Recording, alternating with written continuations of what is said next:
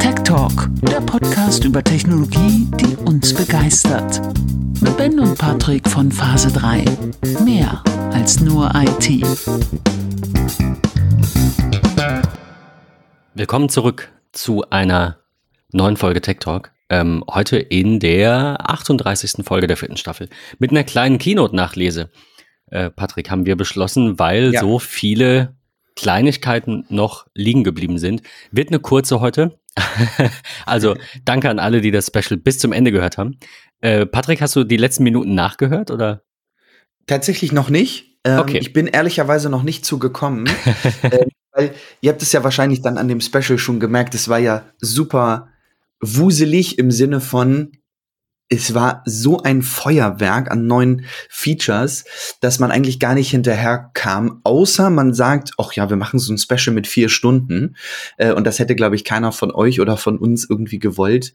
Dementsprechend, ähm, ja, finde ich das gut, dass wir heute noch mal diese kleine Nachlese machen, was so ich sag mal, in der vergangenen Woche eigentlich rausgekommen ist, was man noch so gefunden hat, was so neu ist. Ich verstehe auf jeden Fall, dass Bits und so sehr lang ist. Ich meine, die sind zu viert überwiegend.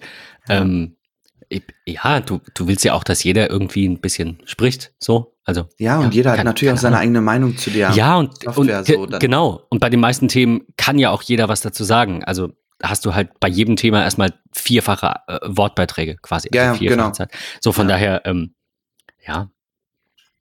Ähm, ja, äh, wie gesagt, heute versuchen wir es mal kürzer. Es ist auch gar nicht ganz so viel. Also zumindest das, was ich jetzt gefunden habe, was ich ähm, interessant finde, ist nicht allzu viel.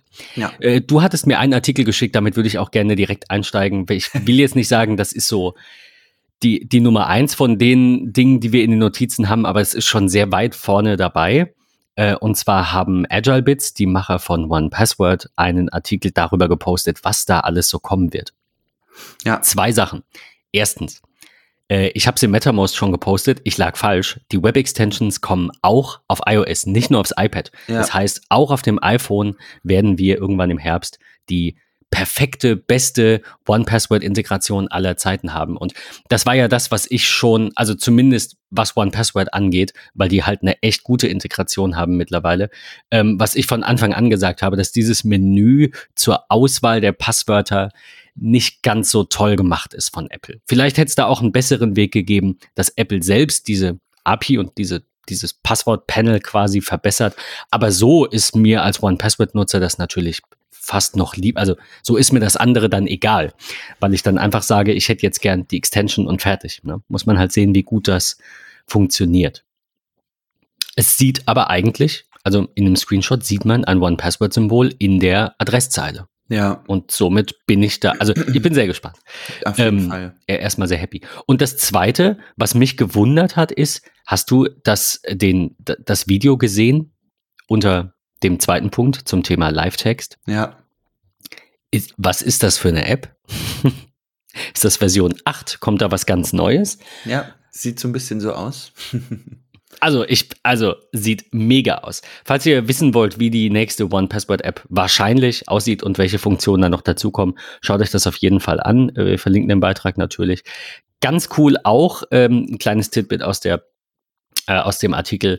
Apple hat jetzt die Möglichkeit ähm, hinzugefügt, also in den Systemeinstellungen gibt es einen eigenen Tab für Passwörter und da kann man die Passwörter auch exportieren in einem CSV-Format mit Titel, Webseite, Username, Password und die kann man dann in One Password importieren. Also falls ihr gehadert habt und sagt, ach, aber ich habe doch alles im Schlüsselbund, die Funktionen von One Password fände ich schon cool.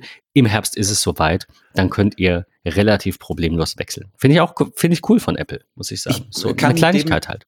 Ja, total. Und es macht auch super Sinn, das äh, so in Anführungsstrichen da hinzugeben.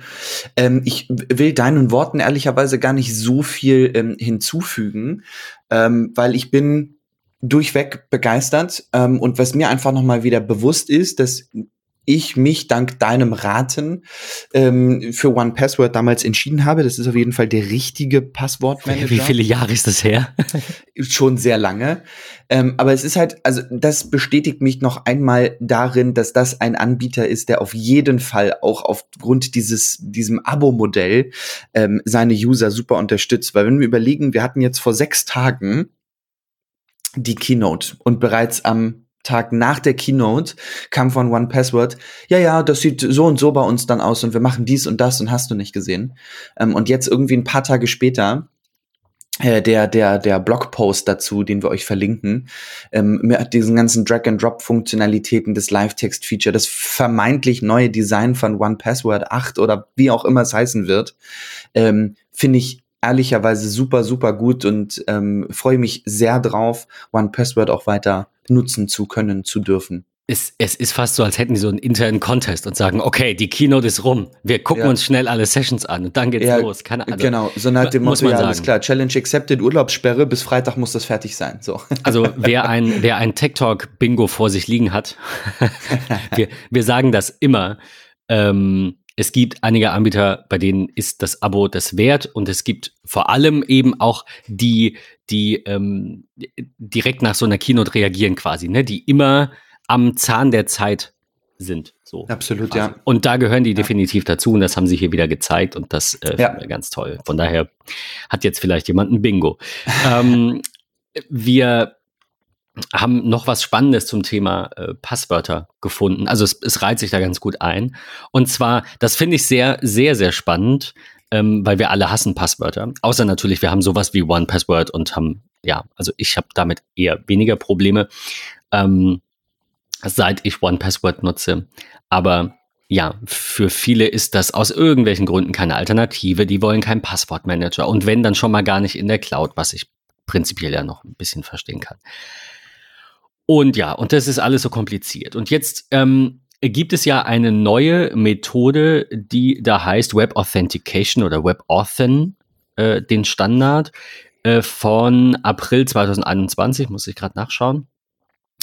Ähm, darüber haben wir schon in den letzten, ja, ich sag mal, so knapp über ein Jahr äh, haben wir schon eine Preview in Safari gehabt, ne? Oder vielleicht anderthalb Jahre gab es diese Preview schon. Mhm. Aber weder haben wir da groß drüber gesprochen, noch konnte man sich viel darunter vorstellen. Und ähm, 9 to 5 Mac hat das auf der einen Seite jetzt ganz gut zusammengefasst, das verlinken wir euch, und äh, zusätzlich noch einen Kommentar geschrieben, zu dem ich gleich noch was sagen will. Ähm, was es macht, ist halt, es generiert ein Schlüsselpaar. Also es gibt halt keine Passwörter in dem Sinne, sondern ein Schlüsselpaar und euer, euer Passkey, wie Apple ihn nennt, wird eben in iCloud Keychain gespeichert. Ist immer noch als Preview bezeichnet, ja, funktioniert aber eben über dieses WebAuthn Framework und erstellt ein Schlüsselpaar mit der Gegenseite. Das heißt, es gibt, ihr, ihr bräuchtet theoretisch nicht mal ein Username, ihr braucht nichts, ihr braucht einfach euer Gerät. Dieses Gerät hat die iCloud Keychain. Die iCloud Keychain weiß, auf der Seite braucht ihr diesen die, diesen Key und dann seid ihr drin. Ähm, und das Ganze natürlich lokal authentifiziert durch, ähm, durch Face ID oder Touch ID. Ich bin mir nicht ganz so sicher, ob das so schnell geht, wie wir alle hoffen können. Also ich, ich sage jetzt nicht, dass ich Passwörter doof finde, aber ich finde, das klingt erstmal ganz gut. Und alle großen Player scheinen seit Jahren daran zu arbeiten, Passwörter loszuwerden. Von daher habe ich Hoffnung. Aber 9to5Mac schreibt in einem Kommentar, Moving beyond passwords will happen much faster thanks to Apples latest move. Weil es halt so ist, dass wenn Apple was vorgibt, dass dann äh, viele folgen. Ja. Das fand ich einen ganz guten Artikel.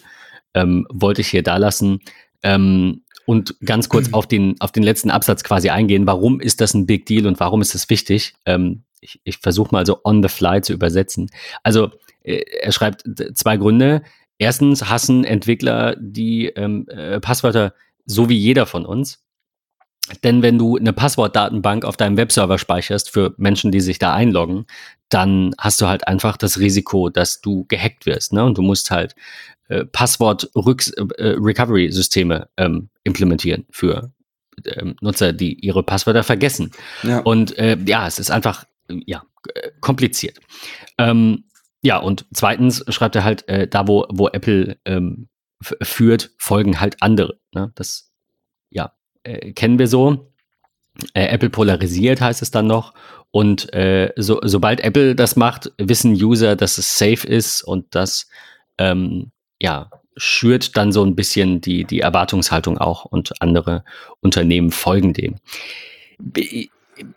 Ich weiß nicht, also wie gesagt, ich bin da so ein bisschen zwiegespalten. Ich weiß nicht, ob das so schnell passiert und, und wie schnell das passiert und wie das funktionieren soll. Also wie, man Menschen davon überzeugt, die halt denken, Passwörter sind sicher, so wie sie auch denken, E-Mail ist sicher. Also das ist ja, man ist ja daran gewöhnt, irgendwie so ein bisschen. Ja, Weiß nicht, glaubst du, dass das wird das Passwort, also auf lange Sicht, glaube ich, wird es das bestimmt ersetzen. Also, keine ja, Ahnung, den, 20 Jahre so, ja? ja. Aber ich weiß nicht, ob ich das finde, so schnell geht. Ich finde den Kommentar von 9 to 5 Mac an der Stelle halt wirklich richtig, aber auch wieder so ein bisschen dieser Zwiespalt in äh, ein, ja, eigentlich allen Belangen um das Thema Google, Apple, Facebook, Amazon, so die vier großen Player. Ähm, Sie haben es ja geschrieben in dem, in dem zweiten Absatz des letzten Kapitels, sag ich mal, ne, also warum dieser Move von Apple halt ein Big Deal ist. Ähm, Sie schreiben halt, das, was Apple macht, wird von vielen anderen auch implementiert oder übernommen, um einfach zu sagen, okay, wenn Apple das macht, dann scheint das richtig zu sein. Ähm, und das, das finde ich eigentlich ist ein, ist ein super smarter Move. Und klar, ähm, sie haben da irgendwie vorgelegt ähm, und das finde ich ganz praktisch. Wenn wir das sie, mal, sie geben halt oftmals den Ton an bei sowas. Genau, das wenn wir das halt mal so, adaptieren ja. auf so das, was ist in Anführungsstrichen das letzte große gewesen, was Apple mal, ich sag mal, vorgemacht hat und groß adaptiert wurde. Das ist an der Stelle diese, sie haben mit HomeKit gestartet, ähm, super viele HomeKit-Zertifikate für Produkte erstellt, sozusagen, die sich da schön integrieren lassen. Ähm, und nun haben sie halt einen Zusammenschluss gemacht aus allen großen Unternehmen und Meta gemacht. So, ähm, was irgendwie ja von Tag eins dann von Philips ähm, gleich in ihre, äh, in, in die Hue Bridge reingehauen wurde, dass alle möglichen Meta-Geräte äh, da unterstützt werden. Da hat man ja auch irgendwas angefangen und gezeigt und die Leute haben sich darüber gefreut, das ausprobiert, abgeguckt und am Ende des Tages gesagt, das ist mega, das will ich auch. Und dann kam Apple um die Ecke und haben gesagt, lass uns das zusammen machen, das macht viel mehr Sinn. So, äh, ne, die, die, die Expertise aus verschiedensten Unternehmen mit einer gibt so ein bisschen vielleicht die, die Fahne vor, äh, wo soll sie eigentlich lang wehen. Ähm, und ja, dann, dann hat man da so einen, dem man so ein bisschen folgt, seine Ideen mit einbringt und am Ende des Tages kommt dann Meta in dem Fall raus. Von daher sehe ich das auch langfristig für, vielleicht sogar schon mittelfristig, für Passwörter auf jeden Fall einen, ja, Big Deal.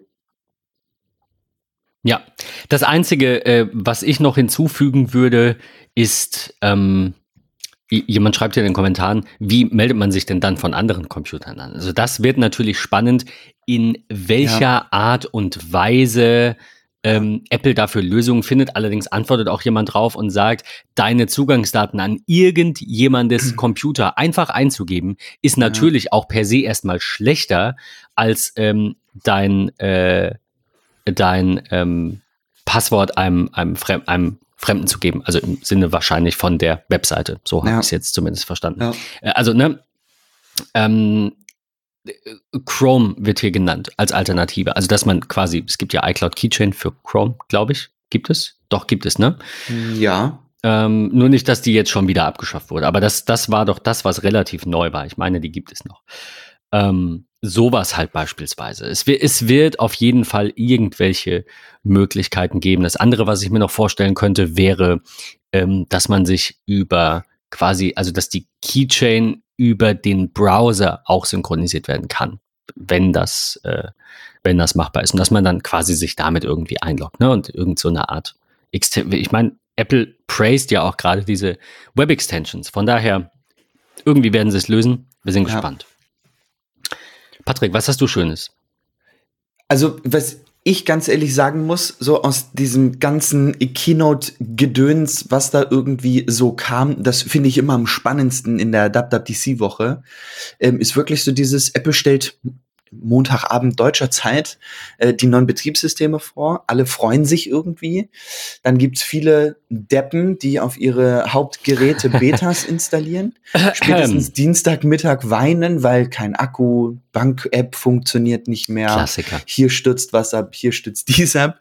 Äh, und dann kommen so viele kleine äh, Sachen eigentlich raus ähm, die gar nicht angekündigt wurden. So, da habe ich so drei, vier, fünf kleine Dinge, die irgendwie die die ganze Zeit ähm, in der Woche so aufploppten, ähm, die ich ganz spannend finde. Denn es gibt als Beispiel in der Home-App mit ähm, tvOS 15 ähm, einen extra Schalter, um den Bass der HomePods zu reduzieren. Ja. Alle haben sie drauf gewartet. Äh, der HomePod ist jetzt fast vier Jahre alt. Und, und äh, abgekündigt. Und abgekündigt, immer noch ein bisschen verfügbar. Ähm, aber jetzt kommt dieser Bass-Reduzieren-Button. Ähm, das finde ich total schön. Also das, das finde ich, finde ich richtig, richtig gut, ähm, weil klar, Dolby Atmos hat extrem viel gebracht. Ähm, also was den Bass angeht, wie ich finde. Ähm, aber trotzdem ist es für den einen oder anderen immer noch zu viel. Und ich habe Momente, wo ich sage, das ist zu viel.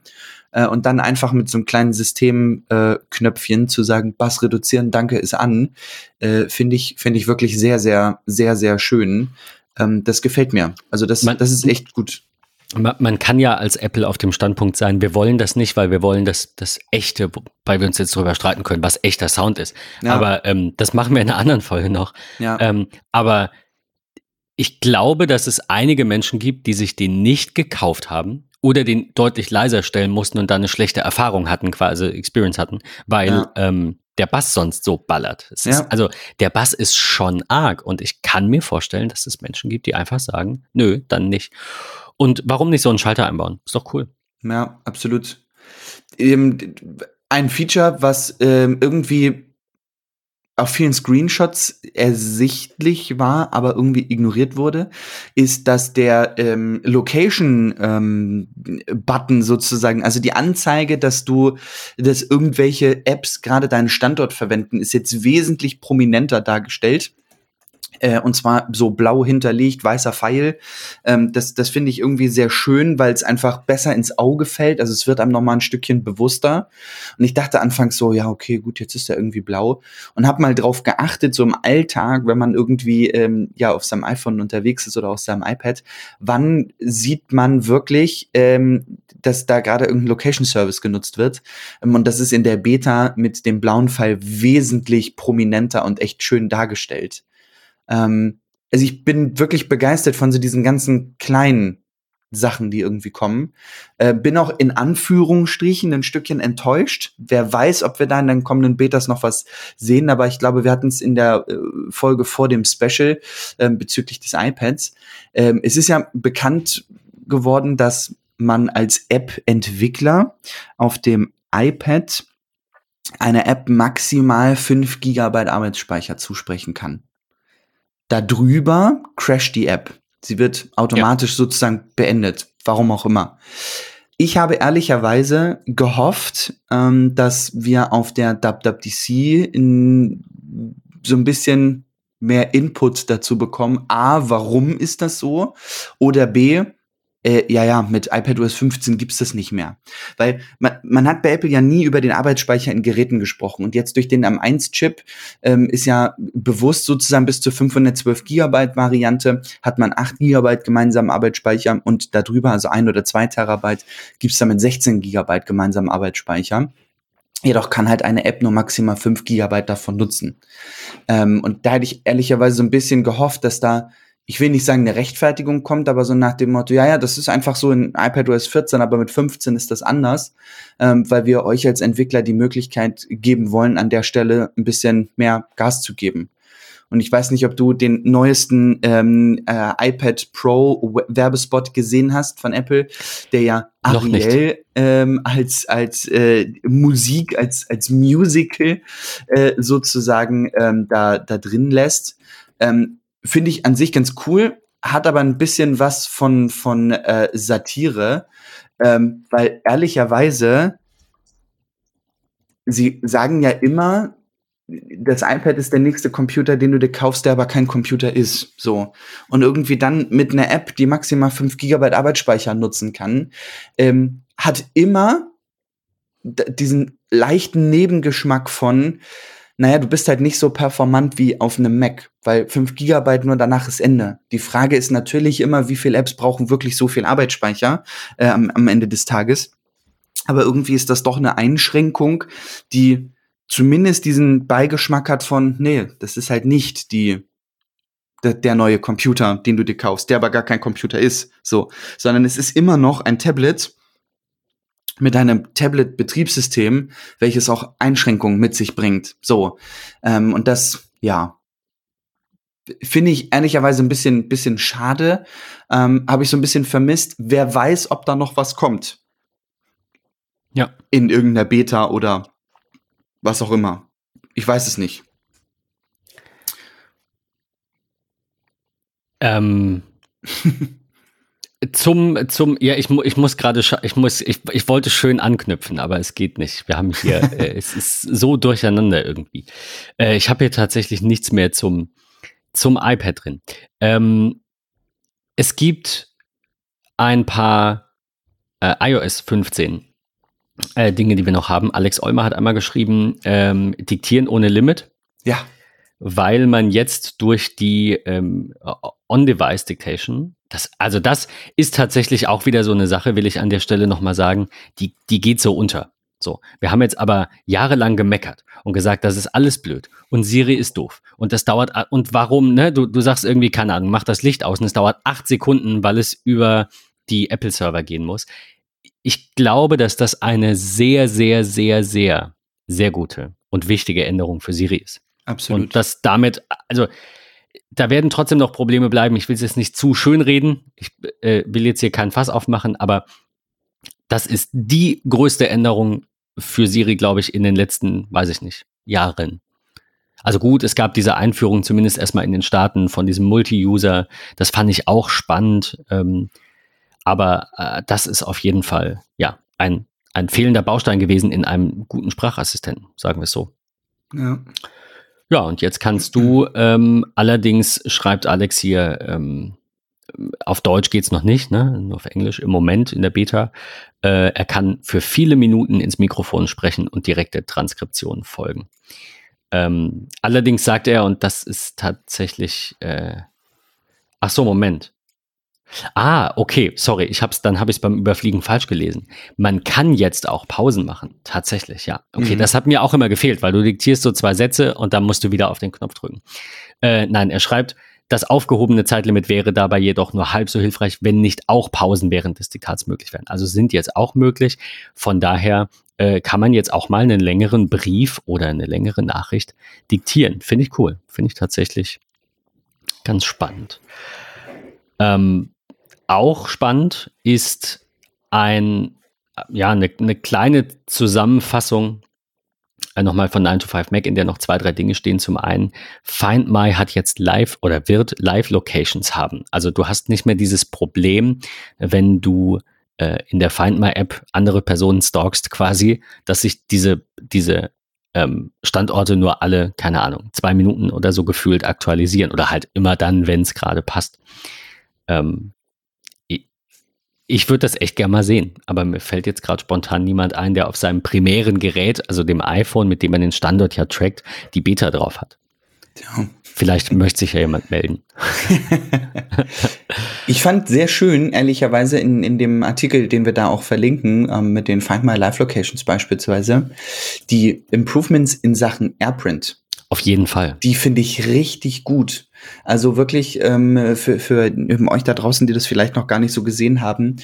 Ähm, ich habe jetzt ähnlich wie auf dem, auf dem Mac einfach mehr Möglichkeiten zu sagen, hey, ich möchte das irgendwie auch wenn das gerade ein Screenshot von der ganzen Website ist, das nicht im Hochformat, sondern im Querformat gedruckt wird. Ich möchte aber nur Seite 2 bis 9 äh, statt irgendwie 1 bis 15. Ähm, ich kann verschiedene Presets auswählen, zweifach, dreifach, vierfach, fünffach kopieren machen. Ähm, ich kann äh, beidseitig Druck ein- und ausschalten. Also ähnlich wie wir das ähm, Kontextmenü des Druckens über Command P ähm, auf dem Mac kennen bekommen wir nun auch aufs, aufs AirPrint. Ähm, ich bin ehrlicherweise mal gespannt, ob sie auch so ein bisschen was an der veränderten Geste ähm, für das Erstellen eines Drucks ähm, unter iOS 14 da auch so ein bisschen äh, improved haben. Das habe ich ehrlicherweise noch gar nicht gesehen, ähm, weil es ist ein bisschen doof. Ich weiß nicht, ob es dir mal aufgefallen ist, aber wenn du einen Screenshot machst ähm, und du möchtest dann beispielsweise in das, in das AirPrint-Menü kommen, ähm, dann musst du ja irgendwie so eine, so eine Pinch-Out ähm, Geste machen, damit du das dann irgendwie drucken kannst und so. Das finde ich total komisch. Habe ich, glaube ich, noch nie gemacht. Das klingt, das ist so, als würdest du mir was erklären, was ich noch nie gehört habe. Ja, also es ist irgendwie total komisch. Wenn du halt in dieses Druckmenü reingehst, in das AirPrint-Menü, mhm. dann musst du ja wirklich so reinzoomen. Ähm, damit du daraus eine PDF-Datei erzeugen kannst. Ach so, ja, okay, nein, ja, ja, so, ja, ja, stimmt. Genau. Da bin du musst ich da so ganz komisch draufdrücken. Das, das funktioniert nicht ordentlich. Das dämlich. Ist, ja. ähm, da bin ich gespannt, ob sie da auch ein bisschen was dran geändert haben, weil das ist sehr, sehr häufig ehrlicherweise eine Funktion, die ich total gerne nutze ne, von, von die, die Screenshot-Möglichkeit auf iOS und iPadOS eine ganze Website ähm, abzuspeichern und so finde ich total super. Machst eine PDF draus, kannst dir irgendwo eine Mail anhängen. Das ist schon echt total cool. Ähm, oder halt auch wirklich mal eine, eine ja, keine Ahnung, Excel-Tabelle, Numbers-Tabelle oder sowas gehst ins ähm, Print-Kontext-Menü, zoomst du rein, machst eine PDF draus, ist auch total cool. Geht oftmals schneller als über die eigenen Kontextmenüs der Apps. Also ich weiß nicht, wie das vorher war. Ich habe es gerade ausprobiert. Du hast ähm, ja jetzt, wie man in dem Screenshot in dem Artikel sieht, hast du links die Leiste mit den mit den ja. Seiten. Und wenn du da jetzt eine ganz einfache, also ohne jetzt irgendwie da Long Press oder so, das war das Problem. Es ging, glaube ich, vorher nur mit 3D-Touch gefühlt. Ähm, oder ich habe das immer falsch gemacht. Aber da mache ich einen kurzen Pinch und dann ist das offen in einer Ansicht, die aussieht wie. Ah, dann Preview. ist es gleich geblieben, ja. Ja. Ja. Spannend, spannend. Okay. ähm, wir kommen noch kurz zu CarPlay. Ja. Ähm, Siri kann, und da, darauf freue ich mich sehr, Siri kann Nachrichten vorlesen. Ähm, ja, also Announce Messages, ne, ohne dass ihr irgendwas drücken müsst. Das. Äh, Warum auch immer das erst toll. jetzt gekommen ist. Ja, weil, weil CarPlay also, nicht das so gibt es ja, ich glaube, seit den AirPods der zweiten Generation oder sogar schon seit der ersten. Oh, ich bin auch nicht sicher, aber lang. Ja. Ja, also bestimmt schon drei Jahre. So, und gut. Ja. Auf der anderen Seite, braucht man es immer beim Auto? Also als ich das gelesen habe, dachte ich auch erst so, oh ja, mega cool. Nein, aber will ich und dann da, dachte also, ich so, braucht man es beim Autofahren? Mein Problem ist tatsächlich gerade gestern passiert, ich wollte die Nachricht anhören und in dem Moment, wo ich drauf tippe, kam eine Notification aus der Karten-App. Und CarPlay ah. ist jetzt nicht so schnell, zumindest bei mir nicht. Ähm, und es nervt. Also ja, okay, ja wenn ich, ich es ist halt die Frage. Also was ich schön finden würde, ist, wenn dein iPhone andere, also iPhones von über quasi die die äh, AirDrop-Funktionalität in Anführungszeichen andere iPhones im Auto erkennt, dann liest es nicht vor. So eine Einstellung fände ich jetzt, das wäre noch so die Kirsche auf der auf dem Sahnehäubchen. Ähm, wobei mir persönlich das egal ist, wenn mir jemand eine Nachricht schreibt, da sitzt ja in meinem Auto, keine Ahnung, wenn du anrufst, dann, also weiß ich nicht. Ich bin da nicht so. Ich gehe immer davon aus, wenn ich jemandem was erzähle, äh, dass das unter Umständen irgendwer mithören könnte.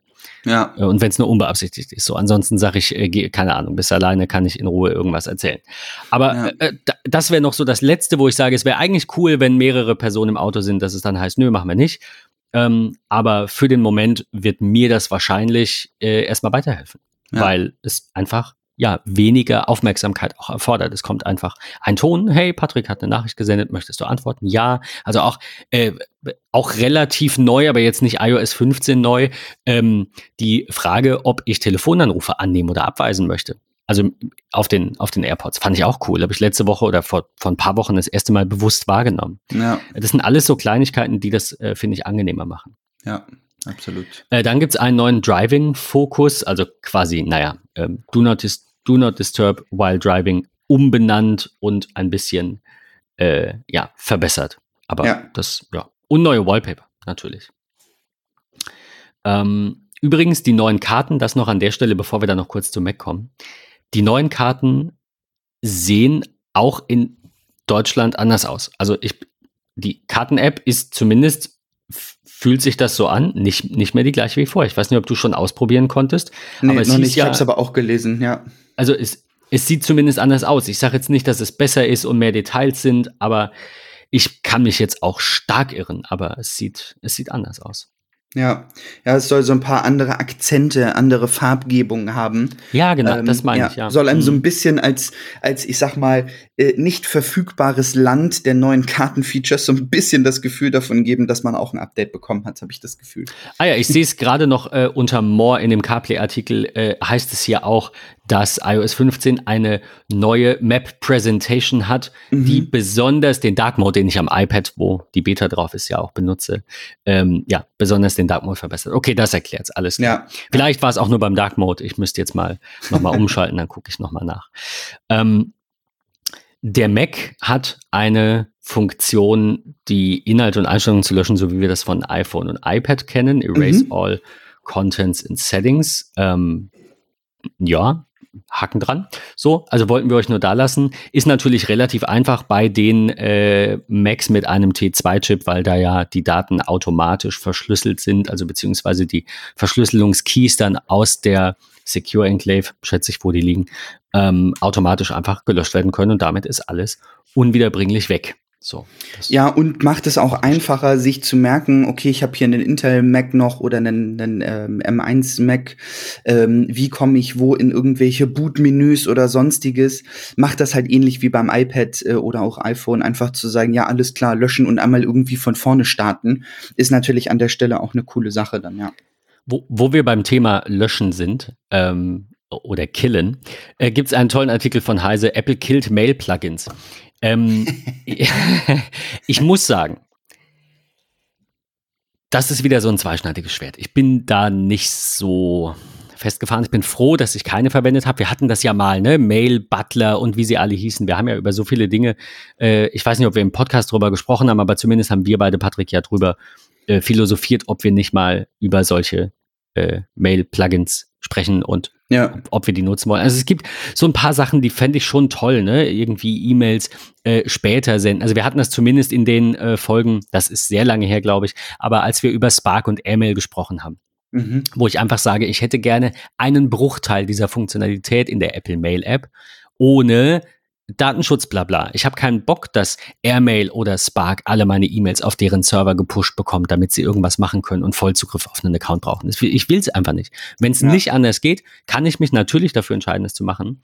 Aber ich glaube, wir sind uns alle einig, dass es besser ist, wenn es datenschutzarm ist und vielleicht lokal auf dem Gerät passiert. Dafür braucht man halt aber nun die Unterstützung von Apple, also die Unterstützung der, der echten Mail-App. Und die kann das nicht.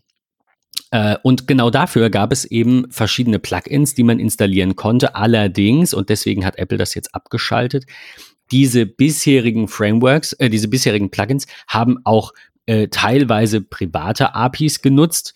Äh, und hier schreibt Heise auch, die dann von Version zu Version natürlich unklare Veränderungen brachten, ne? eventuell auch nicht mehr gehen, plötzlich ist irgendwas weg oder so. Das will man natürlich nicht. Also Ja, man braucht es halt einfach und sicher, so bezeichnet Apple hier auch deren neues Framework, das heißt MailKit. Ja. Ähm, genau, und MailKit kann vier Dinge und oder vier Bereiche, die die Plugins äh, verwenden dürfen, die die Schnittstelle verwenden. Und das sind einmal Compose, das Erstellen von Mails, dann äh, Actions, also irgendwie eingehende E-Mails, äh, vielleicht auch ausgehende E-Mails, ähm, verarbeiten. Dann Spam, Inhaltefilter und spezifische Kriterien im HTML-Code einer E-Mail, also Content Blocking generell. Und ähm, Sicherheitsfunktionen für Nachrichten, also Verschlüsselung, ganz klar. Und ich muss sagen, äh, das, das eine, was mir ja so fehlt oder wa was, wo ich mir Verbesserungen wünschen würde, sind gerade die Bereiche Erstellen und eben Aktionen bei einlaufenden E-Mails. Und ähm, oder eben auch das, das Timen von Ausgehenden. Also da wird man natürlich sehen, ob jetzt ähm, da jemand was, was Passendes für entwickelt.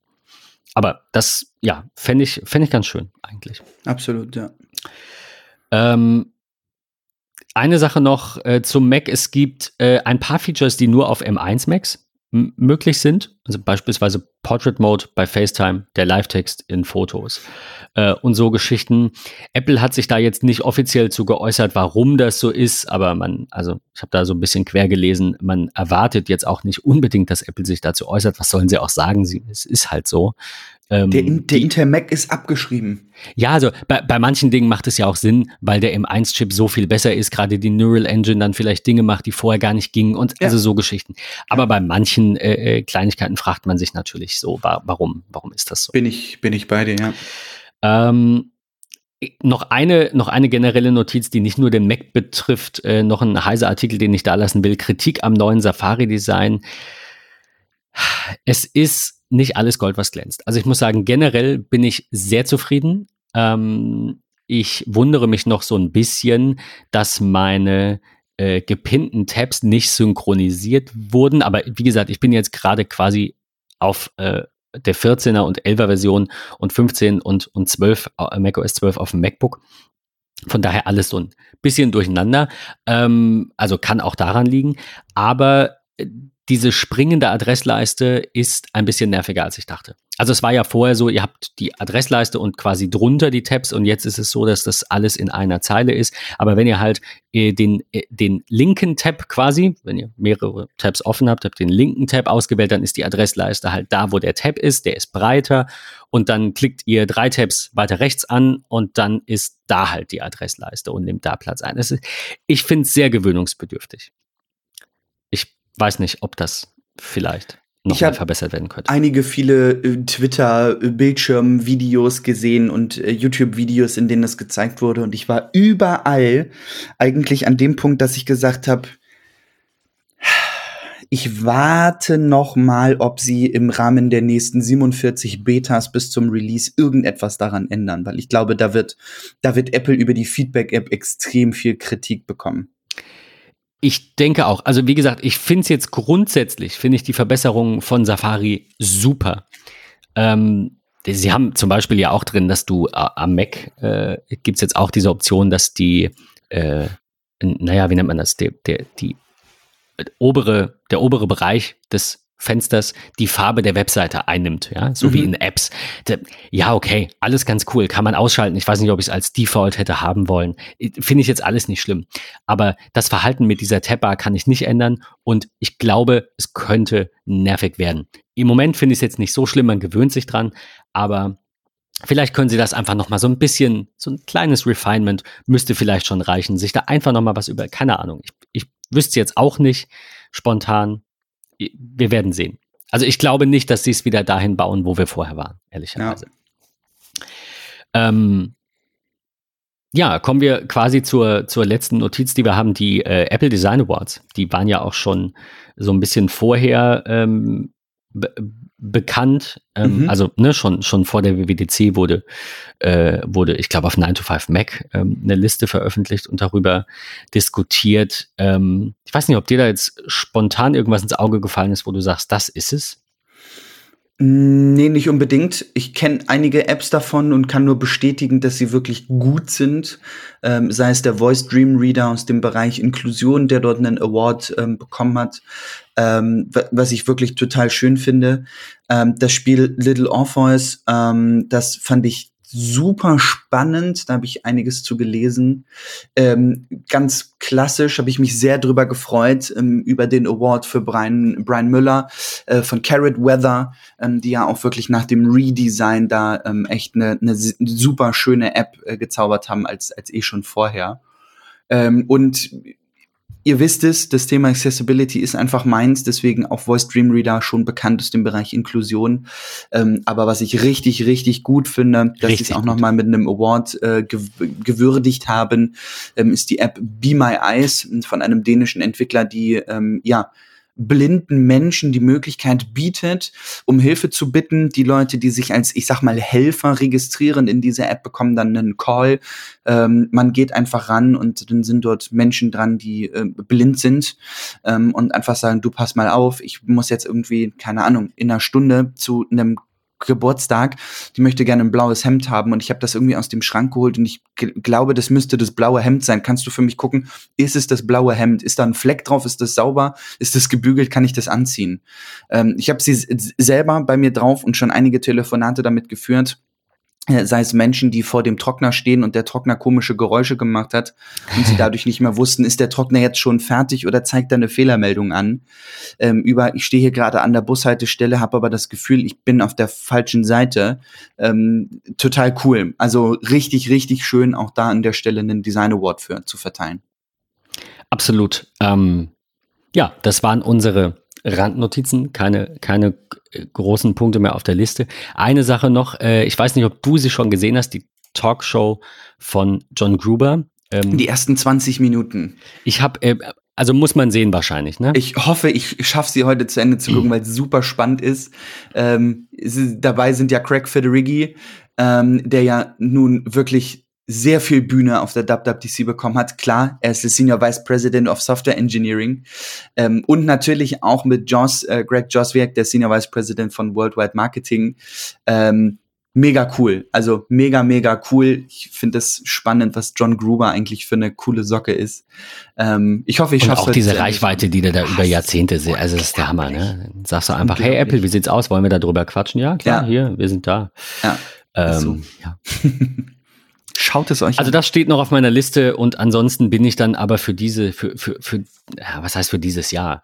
Aber für, für den Moment erstmal mit der WWDC durch. Wir werden sehen, was die nächsten Betas bringen. Wir werden euch da auf jeden Fall auf dem Laufenden halten und dann vor allem nach dem Release nochmal äh, natürlich auch mit neuen Gerätschaften dann ähm, eben im Herbst hören. Äh, die nächste Folge wird wahrscheinlich, müsste zeitlich passen, genau, wieder ein, ein Tech-Roundup sein.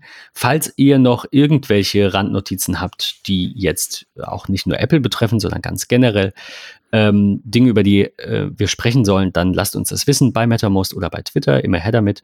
Und ähm, ja, bis nächste Woche, bis nächsten Sonntag. Ähm, Bleibt gesund.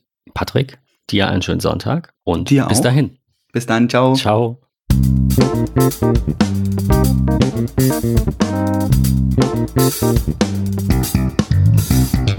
you.